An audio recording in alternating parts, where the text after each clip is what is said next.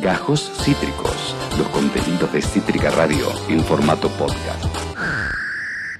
Ahora es un momento muy particular del programa porque nos vamos a sumergir en un cine virtual. ¿eh? Eh, nos vamos a imaginar que estamos en una sala de cine, esas que extrañamos tanto, porque viene el único, el inigualable, a contarnos sobre cine, teatro, series, lo que venga, el señor Javier Alejandro Erlich. Hola amiguito, ¿cómo estáis? Hola amigo, ¿cómo te va Patorre? ¿Cómo te va Agu? La verdad que estoy contento. No te pude traer lluvia, pero te traje a cambio un frío que lo que mejor que podés hacer es quedarte en tu casa y mirar las mejores películas online no puedes decir que no tengo convenio. De alguna manera u otra los jueves yo me ingenio para decir quedarte en casa. es no verdad. Es verdad. Y atornillate a ver 24 horas de película, Torre. es verdad, amigo, es verdad. Lo conseguís. Si no es por lluvia, es por frío. De alguna manera te las arreglás con San Pedro para que la jornada sea idónea para cinefiliar un poquitito. Y tenemos un montón de estrenos. Ojo, eh, que dijiste 24 horas mirando pelis y no estamos muy lejos no estamos muy lejos con todo lo que tenemos que hacer, no me alcanza el día, Patorre, y ya te anticipo, te dejo manija para la semana que viene, te vengo con Carmel, quien mató a María Marta García de la serie que ya mm. tuve la posibilidad de verla. Pero por mm. secreto, embargo de crítica, hasta el 9 de noviembre no puedo hablar ni mu. Con la semana que viene te vengo con todo el adelanto de cómo va a ser esta serie que va a haber que hablar. Qué ¿eh? bueno, amigo, tengo muchas ganas de verla. Qué bueno, qué bueno, qué, qué, qué privilegiados que son ¿eh? los, periodistas de cine, por favor, ¿eh? que pueden ver estas cositas antes que los normales. Eh, pero bueno, de esa hablaremos en el futuro, tenemos mucha ganas, ya la estuvimos anticipando, cuando nos enteramos que se venía dijimos, esta serie hay que verla, yo soy fan de las series documentales, me estoy viendo una tras otra cada noche, me está, estoy, vengo con un insomnio tremendo, pero a ese insomnio le voy a sumar todas las peliculitas que nos trajiste hoy, amigo, porque hay mucho, hay, hay cinear, hay mucha data, tenemos Amazon tenemos HBO. Hay mucha data. Tenemos de todo. También llegó que no lo puse en nuestro catálogo, pero es la de Guillermo Vila. Será lo que debe hacer o no será nada, que para mí es un documental extraordinario. Me olvidé de ponerlo, pero bueno. Sí, pero la semana pasada igual nos hablaste, ¿eh? Nos comentaste la, semana pasada. bueno, no te lo pierdas, no se lo pierdas, que es muy bueno y bueno, eh, también está la entrevista que hicimos para la Naranja Crítica con el organizador, así que bueno. Pero vamos a lo nuestro, vamos a los estrenos, vamos a lo que hay en esta semana que tenemos mucho. A ver. Vamos por el primero de estrenar, ¿les parece? Dale, sí, a pleno. La semana pasada hablamos con él, con el realizador Ezequiel Raduz, que es un realizador humano, ya ha hecho Los Dueños, que es una especie de parásito criollo, que era en el 2013, ahora ya directamente va dirigiendo él solo, que es esta película que es se trata de una, organización en uno de los departamentos del Estado. ¿Qué pasa cuando viene un jefe o una jefa nueva bajo una nueva gestión de gobierno? Eh, son dos personas, es la, historia de la clase de la lucha de pobres contra pobres, porque bueno, viene una, una personalidad nueva que te hace acordar mucho a un funcionario que ya se fue de gobernadora de la provincia de Buenos Aires, que viene a querer cambiar todo, que no va a echar a nadie, echa todo, que no va a querer cambiar nada y cambia todo. Ellos tenían la posibilidad de tener un comedor que nunca estaba en la legalidad, pero bueno, le piden que lo dejen, le dice que de esa manera no. Una de las chicas, que es Liliana Juárez, que es el personaje de la Tucumana, que está espléndida, la otra Rosario Lefari, que siempre atendía el comedor. A partir de estas circunstancias, decide una de ellas dejar afuera a la otra. Por eso digo, la lucha de pobres contra pobres, que realmente son pobres, la verdad que hacen lo posible para sobrevivir. A partir de aquí, concesiona el comedor, le pone un fangote de plata para poderse quedar y le tiene una denuncia diciendo la, la, encargada del establecimiento de esa de la dependencia, ¿no es cierto?, de ese ministerio, dice, no, de esta manera no puede seguir, tenemos que regularizar. Hacen una licitación y no te voy a decir qué pasa, mm. pero bueno, las víctimas son los pobres, ella que tiene que renunciar al laburo para poder licitar, pero bueno, la verdad que te va a dejar, y son unas situaciones bárbaras. El libro está hecho por eh, Diego Lerman, así que tenemos un librazo que es para poder disfrutar, y para mí es uno de los estrenos de hoy de Cinear Play eh, Agus, miralo, Pato, miralo. ¿Qué me querías decir algo que no te decía hablar, corte? A ver. ¿Cómo? Que le querías decir algo, dice. No. Ah, no, no, no, no, te. Ah, sí. Sí, sí, te acercaste con el micrófono y que no, no, no, es que tiene ganas. Me, sorprendió, me sorprendió lo que dijiste del libro. No, no recuerdo que hayamos hablado de que tenía algo que ver con un libro. No me, no me acuerdo. Y me, y me quedé. Estoy tan sorpresa como todos ustedes. autoría, yo también, ¿eh? Mirá que la, son, lo que pasa es que hay tantas cosas para hablar, que tantas cosas para abordar que no te alcanzan las horas y vas descubriendo y vas redescubriendo. Esta película para verla más de una vez. Bien. Te va a dejar, ¿eh? te va a dejar ahí, pero las interpretaciones, Liliana Juárez, recordemos que ganó a Mejor Actriz en el Festival de Cine de Mar del Plata y la película fue también una de las ganadoras. Sí, le fue muy bien. Sí, le fue, muy, bien. Y, hablando de festivales, amigo, hablando de festivales, ¿se nos viene un festival? En plena pandemia. Se nos viene un festival viene un festival y antes de ese festival te hablo de otro de los estrenos de la semana ya viene el festival en plena pandemia que ya está aconteciendo que es Crónica de una tormenta. Está, basada queremos interpretada por Ernesto Alterio el actor español el hijo de Héctor Alterio. Es una coproducción argentina española y por Clara Lago que bueno ya la hemos visto también en otras producciones también en Argentina, esta gran actriz española, la vimos en el cuento de las comadrejas, en la película de Campanella, en el final del túnel.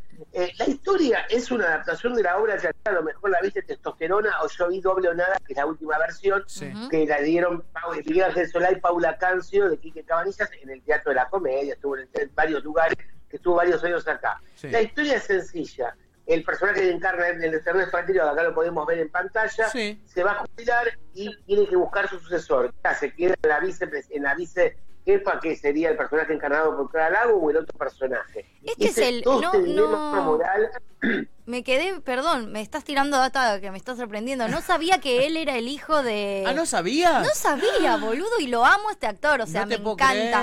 Lo amo en la versión de Perfectos Desconocidos de Alex, de, que produce Alex de la Iglesia, me parece la mejor. Todo el mundo dice que no, para mí es lejos la mejor versión. Cualquier cosa que meta mano Alex de la Iglesia es espectacular. Ay, no sabía. Y es el que actúa en Infancia Clandestina. Sí, es un actorazo. Es el que actúa, es el que hace el hermano de, de él en Infancia Clandestina, el tío Beto, creo que es, en Infancia Clandestina que es una película que me parece hermosísima y está espectacularmente... Eh, realizada. Uf, me, amo la mirada y no sabía que era el hijo. Es que se desarrolló mucho en España, ¿no? Que es donde se fue a vivir Héctor. Este, Qué locura. Entonces nos perdimos un poco también a, su hijo. Pero es un actorazo. Nunca relacioné su apellido y su nombre con, o sea, no sé, no lo hice. Y si le prestaba atención es muy parecido. Es, muy, es, que por, es, que por, eso me quedé re, re porque es muy parecido. Perdón, me fui por las ramas, pero me sorprendió mucho. Además me gusta mucho como actor. Me imagino que habrás visto la tregua, la del padre para mí. También. Sí, muy bueno también. la verdad que a mí yo lo recuerdo a él, pero él también está bárbara. Y la película está muy buena, aparte nosotros que somos periodistas te la vas a, pasar, está muy, está muy bien realizada. Uh que es una adaptación de una obra teatral. Y también está el tema, porque Por ser mujer no puedo quedar a cargo, aunque la, él, es, ella, por ejemplo, el personaje que hace Clara Lago era exalumna de él, del personaje que hace el jefe de redacción, y bueno, tiene un encuentro eh, también una noche que el dilema quién queda o no, quién no queda. Te imaginarás Agus quién va a quedar en el lugar y quién no. Y claro, lo mismo. claro. Pero bueno, pone sobre el tapete muchísimas problemáticas en la redacción, el grupo de laboral para hombres, para mujeres, pero está muy bien contada, muy bien desarrollada y para mí yo la porque la vi con la última situación que tuvimos acá antes que fuera a volverse a vivir a España antes de la pandemia, ah, eh, Miguel Ángel Solá y Paula Cancio. Mirá. Así que bueno, tiene su ribete. Y es la adaptación de esta obra, pero está maravillosa. Mirá la coproducción y también se estrena el día de hoy por Cinear. Muy bueno, bien, ahí Cinear, ¿eh? ¿Cómo viene Cinear, eh? ATR Cinear. Sí, está a todo ritmo, la verdad es que sí. Sí, está, muy heavy y está muy heavy lo que se viene hoy en Cítrica. Prepárense, les digo a los mm. oyentes. Ya Goyan Show, Pato lo conoce cuando vino la otra vez. Pero esta película, si era disruptivo, era anárquico, era punk, en esta película te va a sorprender es un delirio. La película se estrena en el marco, se estrenó el miércoles y hoy se vuelve a pasar a las 21 horas. Vos que me preguntaba, en el marco de este festival que es el Doc Buenos Aires, el Festival Internacional de Cine Documental Buenos Aires. Siempre se dio en Buenos Aires, ahora se federaliza porque se hace de forma virtual con cuatro salas, la Lugones, Doc Buenos Aires, el DAC y otro lugar más de la alianza para poderla ver en cuatro plataformas gratuitas. Querés ver toda la programación, Doc Buenos Aires en el Facebook y también hoy vas a poder ver porque la primera noche colapsaron la, eh, las plataformas de tanta gente que se sumó. Ah, mirá. Eh, hay disponibilidad, solamente que es como el cine. Vos, si vos tenés que ir a las 4 al cine, se va a dar de 4 al horario que esté la película. No es que vas a conectar a las 7 para poder ver. Claro. Te aconseja para poder ver todo que entre 20 minutos, media hora antes para poder adquirir y poder cuidarte en cualquiera de las plataformas. Hoy vas a poder ver 423, el nuevo 420, el nuevo fin de Perrone, que vuelva a indagar sobre la, problemática adolescente, los que no estudian, los que no trabajan, viven la libertad a través de ese gente en la zona de Tusengode, donde es este cineasta que es muy anárquico, pensá que ninguna película él quiso realizar eh, trámites para hacerlo mediante el Inca, sino que las produce, las garpa él y las, y las estrena él y es muy prolífico, tiene más de 70 años y sigue filmando en pandemia.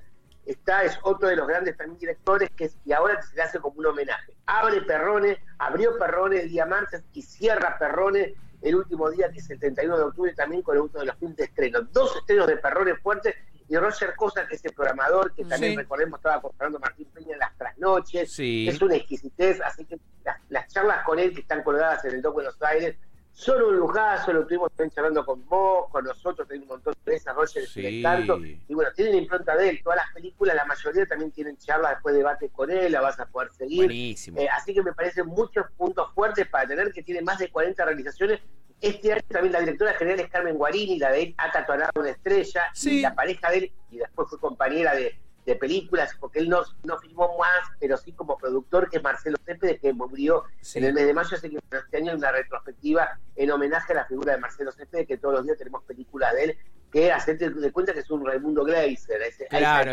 es, ese tipo de... Claro. Ah, sí. Muy bueno, amigo. ¿Cómo venimos esta semana, mamá? Mamadera. Espectacular. Este, y te digo, te anticipo, Agus, te anticipo, Pato, 7 de noviembre ya tenemos el Festival Asterisco en forma online ya confirmado. Bien. recién salía del horno, recién. Primicia. Muy bien. Ahora nomás. Qué bien. El Festival Asterisco también, me encanta. Ya, nomás, y la película, te digo, la de, prefiero la de Goyo, charlar un poco con él. Sí. Va contra todo Sí. Eh, es muy. Hay gente que la vio y a los 10 minutos la dejaron de ver. sí, tenés que verla, tiene escenas con sexo explícito, sí, escenas Como es Goyo. muy fuertes contra el patriarcado, Goyo, Joe, contra el mismo, contra el mismo eh, gueto de los homosexuales. También se burla de eso, los, los es picante. contra trabajadores sexuales de, de Taxi Boy filmada en Nueva Delphi, en Hong Kong, en Mar del Plata, las primeras escenas, y filmada con muchas texturas de colores. Me hace acordar, yo le decía ayer a Agus, un poco a Albertina Carri como filma. Me parece que no hay muchos que filmen con la osadía y también cómo improvisa las texturas. Los primeros 10 minutos es maravilloso también de... Eh, la película que vamos a poder ver hoy también del triunfo de Sodoma, el realizador de Ortodoxa, que también estuvo con nosotros. Eso, así que en un ratito vamos a charlar con él. Muy bueno. Es muy agradable, muy entretenido, y no sabemos lo que nos puede esperar. La película es explosiva, y él, mamadera, no te puede. Y él es el doble, él es ultra explosivo, así que vamos a tener una muy interesante nota con, con Goyo. Muy bueno, tenemos festivales, tenemos estrenos para cinear, pero también tenemos las plataformas de streaming que también están entrenando cositas, amigo. Mamita, cómo se vino. Borat 2, se vino uh. totalmente cambió. Pensar que este personaje que hacía el falso documental, periodista en Kazajistán, una sola pobre, ahora tiene la segunda misión, tiene con su hija que entregarle un mono, un regalo en forma de mono al vicepresidente en Estados Unidos. Y bueno, es una la película es un alegato y que guante las elecciones contra Trump y le pega, lo mata, ah, lo destroza. Y era Hasta se mete también con el ex alcalde de Nueva York y, y lo hace caer una redada con la supuesta hija de él y donde la llega justo le tiene que sacar la mano cuando se va a meter en la bragueta y ahí para para denunciarlo también con acoso. La verdad que nos pasa una escena de la fertilidad en un lugar de una fiesta aristocrática, no, no, no sabes, es un delirio y bueno, le valió, pero bueno, él asumió su parte de qué lado está, como qué lado firmar o qué lado no firmar. Claro. Es entretenida, mucha gente le gustó, Mucha gente la ve como de humor fácil. Para mí, la verdad, me entretuvo. Si vos la vas a ver, eh, entretenerte, para mí está genial.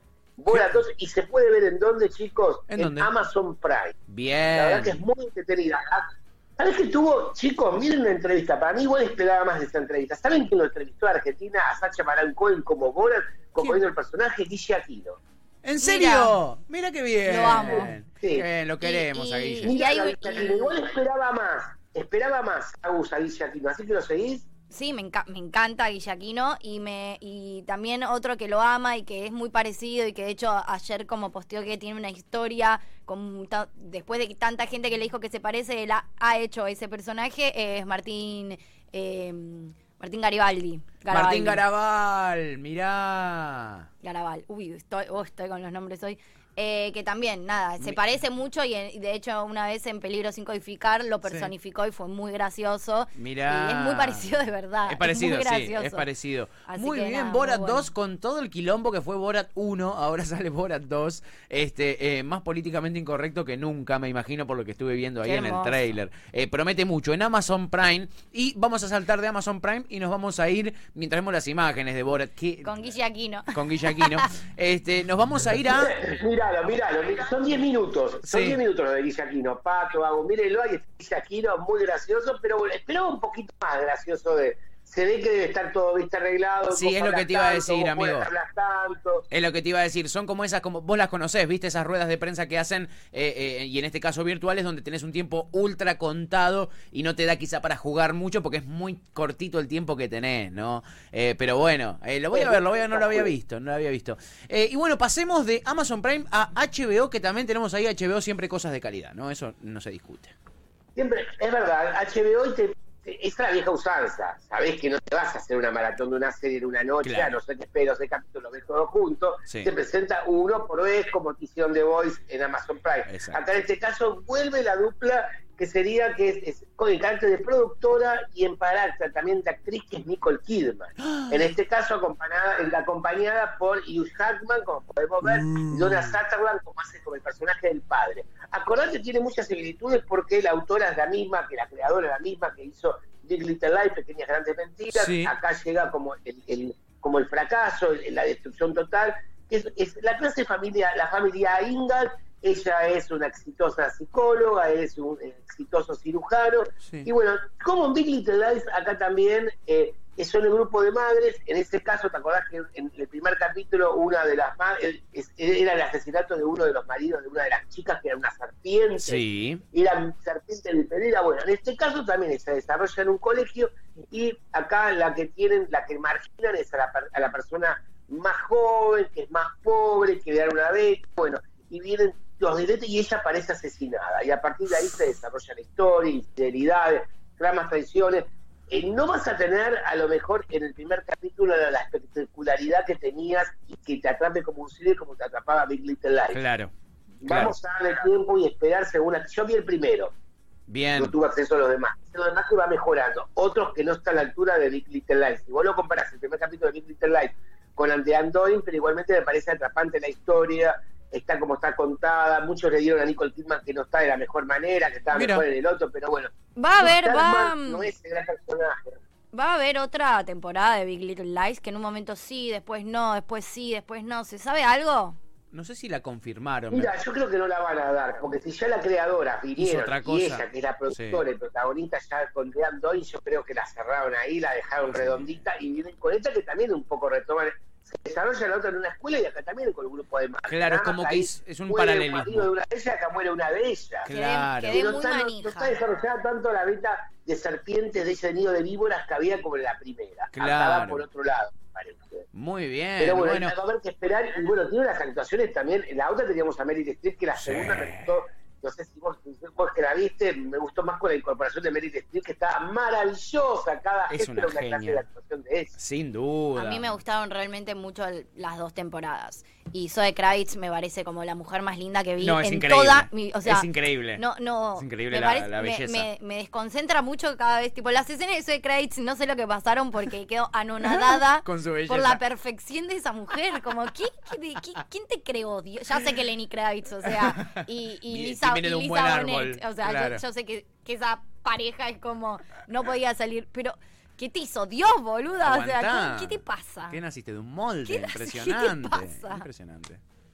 Nicole Kidman, ¿les gusta, chicos? Sí. Nicole Kidman igual me, me, parece que no se opera, lo que decía Ale, me parece que no se opera, ella es antioperaciones. ¿no? Ah, mira. Hace la cara como los perritos que mueven los autos. no, no, no, no, pero no por eso, me, me es indistinto. ¿eh? Sí, porque la suele, suelen, suelen juzgarla por eso cada vez que salen las, las es imágenes. Es una gran actriz. Pero es una gran actriz. Es lo que importa. Y, y, Hugh Grant también es un, es un, gran actor. ¿eh? Sí, hasta ahora no tuvo gran parte de lucimiento él en el primer capítulo. Más plano los personajes. No, ah, vuelvo a repetir. Vamos a ver cómo van a ir cambiando y mutando. Los otros que han visto todos los capítulos dijeron que está bárbara, otros ah, que no, no tanto. Pero bueno, eh, fue un punto muy alto, chicos, de que no se va a dar siempre. No, va a ser difícil. Y antes de terminar las películas, va a ser difícil. La semana que viene viene una película que realmente me encantó también, que es La muerte de un perro con Ana Katz, que hace un papel más chico, y Guillermo Arengo de protagonista, que es a partir de la muerte de un perro del veterinario empiezan a suceder si lo empiezan a volver loco y empieza la decadencia de una familia de clase media. Ah, y se empiezan a perseguir contra los pobres y que los quieren robar y contra el tema de la inseguridad. Está maravilloso y ya tengo confirmado la semana que viene, te la tiro, estreno de cinear. Ah, Guillermo Arengo, que es un entrevistador, es muy agradable, muy copado también charlando. Queríamos a Ana. Pero no podía, así que bueno, viene. No, sabes cómo debe estar. Viene Guillermo Arengo, el protagonista, va a estar con nosotros charlando una coproducción argentina-uruguaya eh, a nivel de whisky, de las grandes producciones de Uruguay que podemos ver, así que bueno, y un humor muy bueno, muy potente, muy irónica, así que te va a gustar también. Me sigue sorprendiendo la ficción, ¿eh? el documental también, y la ficción para mí se está recomponiendo hace una semana, así que bueno, tenemos mucho para hablar, chicos. Qué bueno, amigo, bueno, qué bueno. Este, bueno, tenemos un, un estrenito de, teatro, ¿me puedes contar así rapidito qué es? Porque hay, que, hay que fomentar también este, el, teatro, antes de ir a la nota, a un temita y, una, y a la nota con Goyo, eh, tenías algo de teatro, ¿no? Para comentarnos. Sí, brutal, tenemos Brutalmente Real de Mercedes Farriol, que recrea, esto lo había hecho hace muchos años, ahora viene a través de la sala virtual, que es de alternativa, con, con una entrada simbólica de 100 mangos para arriba. Ok. Esa la gorra, la gorra con sí, para la gorra con mínimo. de ahí para arriba para que coman los artistas. No sea rata, si sale un café 150 y te paga 150, pagate 3 gambas, 5 gambas, para que la gente coma con Cecilia Cambiazo y Daniela Sieto, dos personalidades que se encuentran en la estación del tren y ocurren las experiencias más desopilantes a lo largo de 30 minutos.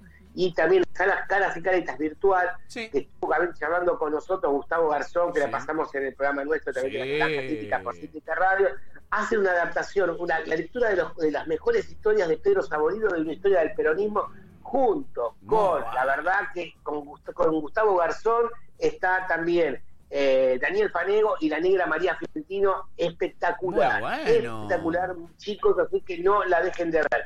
Y también va a haber, te digo, de Sala y con esto cierro, va a haber una selección de monólogos de la peste, una creación de Mauricio Cartún, después te traigo toda la info, los títulos, cómo van a salir, con Marioneto y con Luis Embroque, así que ya viene, ya va a estar acá, estrena los próximos días, y yo voy a estar hablando con María Onetti, después les voy a traer comentar cómo qué pasó y vamos a pasar en la naranja crítica del día Muy bueno. martes que viene la entrevista con ella seguramente. Muy bueno, con el grosso de Luis Embroski, amigo también de Cítrica. Muy bien, me encanta, amigo. Te has traído unos estrenos y unas novedades tremendas. Acabas de escuchar Gajos Cítricos. Encontrá los contenidos de Cítrica Radio en formato podcast en Spotify, YouTube o en nuestra página web.